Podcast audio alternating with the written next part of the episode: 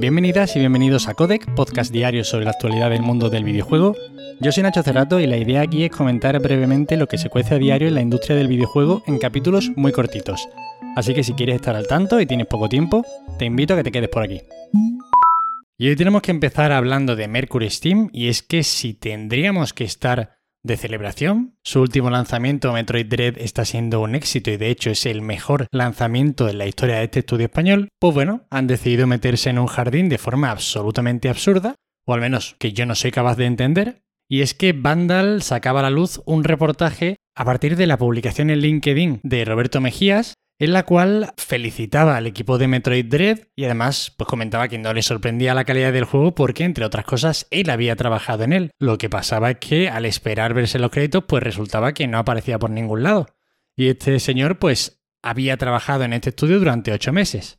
A raíz de esto, Vandal se pone en contacto con el estudio y les comunican que para aparecer en estos créditos, los desarrolladores tienen que permanecer durante más del 25% del tiempo de desarrollo pero bueno, a veces se hacen excepciones cuando algún empleado pues realiza una aportación excepcional. Esto es así de absurdo. O sea, a mí lo que me cuesta creer, porque bueno, cuando leí esta noticia yo pensé, bueno, pues ya está, una típica táctica para retener a trabajadores durante un poquito de más tiempo. Trabajadores que están quizás en unas malas condiciones, pues oye, mira, si aguantáis otros poquitos meses más aquí, salís en los créditos. Pero es que lo que ya no me entra en la cabeza es que varios de estos trabajadores se enteren de que no aparecen en los créditos una vez publicado el juego. Entonces, claro, si no es una estrategia para forzar a los trabajadores un poco más, es que solo me queda la vía de la pura y llana torpeza. Torpeza porque están empañando un muy buen lanzamiento y se están echando muchísima mierda encima. No tiene ningún sentido. De hecho, es que podemos pensar en miles de productos que a lo mejor una aportación que no ha supuesto más del 25% del juego, pues puede ser vital. Es que yo pienso, no sé, imaginaos el juego de Kojima.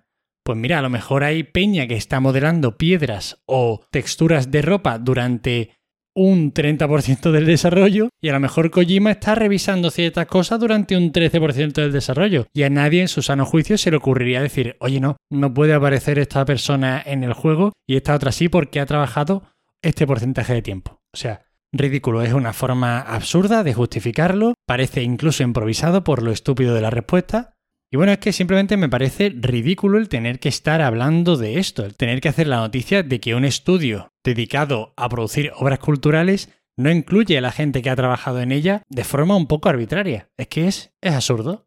La cosa está en que a partir de este problema se ha indagado un poquito más en prácticas de Mercury Steam y parece que ya había más de una, de dos y de tres quejas con respecto a este estudio. Os animo a que le echéis un vistazo al reportaje de Vandal porque hay muchos testimonios y es un trabajo de periodismo muy interesante y habrá que ver si el estudio hace algún tipo de declaración un poquito más formal al respecto o simplemente espera a que se acabe el chaparrón. En cualquier caso, muy difícil de entender. Y nos vamos ahora a hablar un poquito de la Switch OLED, la consola que ha salido un poquito de la mano con este Metroid Dread del que acabamos de hablar. Y es que parece ser que el lanzamiento está teniendo unos resultados agridulces. Y digo esto porque si nos fijamos, por ejemplo, en las ventas de Reino Unido, un país muy poco nintendero, la consola ha superado las ventas de la Switch Lite en su primera semana y además desde su lanzamiento está abarcando el 70% de todas las ventas de Nintendo Switch. Una muy buena señal. Y además Metroid Dread teniendo unos muy buenos cifras de venta que entiendo que van asociadas también a probarla en esta nueva OLED. Pero es que por otro lado, en Japón, un país evidentemente muy nintendero, el lanzamiento está siendo bastante más discreto. En su primer fin de semana se han vendido, por ejemplo, 138.000 unidades, casi 40.000 menos que el modelo Lite. Entiendo que hay que analizar esta noticia en clave ventas de Nintendo, pero creo que aquí se puede leer un poquito más cómo son los diferentes países en cuanto a su forma de abordar los videojuegos. Decía que Reino Unido es muy poco nintendero y muy poco portátil, entonces puede tener sentido esta mejoría en las ventas de la consola con esta Nintendo OLED, que bueno, tiene un hardware como más llamativo, etc. Sin embargo, en Japón, todo el mundo tiene ya una Nintendo Switch y el que no la tiene además se ha comprado una Lite para jugar en una consola más chiquitita, más portátil, se juega mucho más en portátil. Y a pesar de ser esto un lanzamiento sonado y una mejora en ciertos aspectos de la consola de tantísimo éxito allí, pues no está vendiendo por ahora también. Habrá que ver cómo avanzan las ventas, pero muy interesante esto que está sucediendo en el lanzamiento. Y sin movernos de Japón y además sin dejar de hablar de ventas, Nos vamos ahora a hablar del desempeño que está teniendo Xbox Series X y S. Y es que Japón era un país absolutamente minoritario para Microsoft.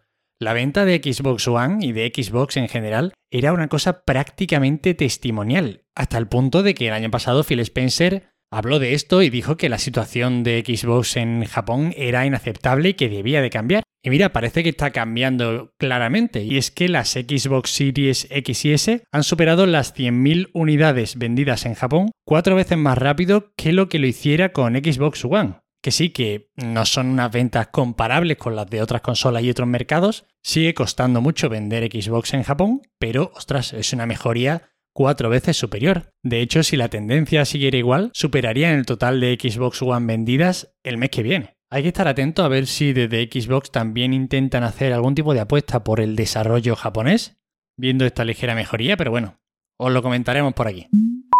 Dragon Age 4 será exclusivo de nueva generación. Esta noticia no sorprende mucho porque este desarrollo está siendo un auténtico infierno. Los últimos lanzamientos de BioWare están teniendo muchísimos problemas, este juego se ha retrasado varias veces, se ha llegado incluso a reiniciar.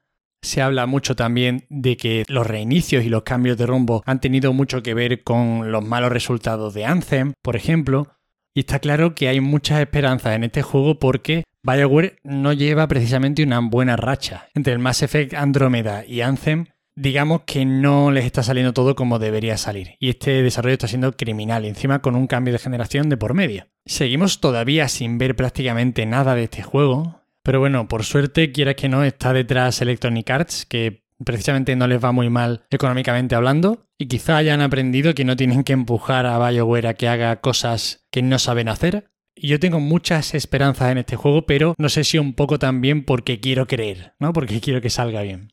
En cualquier caso, esperemos que avance el desarrollo y a ver si, no sé, si vemos algo en The Games Awards. Y para acabar hoy, tenemos retrasito, aunque vaya, bastante leve. Y es que Solar Ash, el nuevo título de los creadores de Hyper Light Drifter, se pasa a diciembre. Iba a salir ahora en octubre y al final se nos va al 2 de diciembre. Y bueno, para los que todavía no hayáis jugado al anterior juego de Hard Machine, yo os recomiendo que le echéis un tiento al Hyper Light Drifter. Van a ser diferentes, recuerdan ciertos aspectos, pero bueno, aquí se pasa a un juego más bien de plataformas de acción con mucha velocidad, con un control tridimensional y en mundos parece que muy grandes, con criaturas colosales. Y bueno, por lo menos ese es un retrasito controlado, ya con fecha, y esperemos que no haya muchos más problemas. Y eso es todo. Ahí están todas las noticias de hoy, espero que os hayan resultado entretenidas. Hoy día 15 sale el Demon Slayer, el Kimetsu no Yaiba y el The Good Life. Prácticamente tenéis ahí juego para todas las plataformas. Y nada más por hoy. Ya sabéis que me tenéis en arroba Nacho Cerrato en Twitter para cualquier queja, sugerencia o comentario. Os agradezco infinitamente que hayáis pasado otra semana conmigo y ojalá que estéis también por ahí la siguiente. Pasado muy buen fin de semana, descansad y jugad mucho y nos vemos ya sabéis como siempre el lunes. Hasta luego.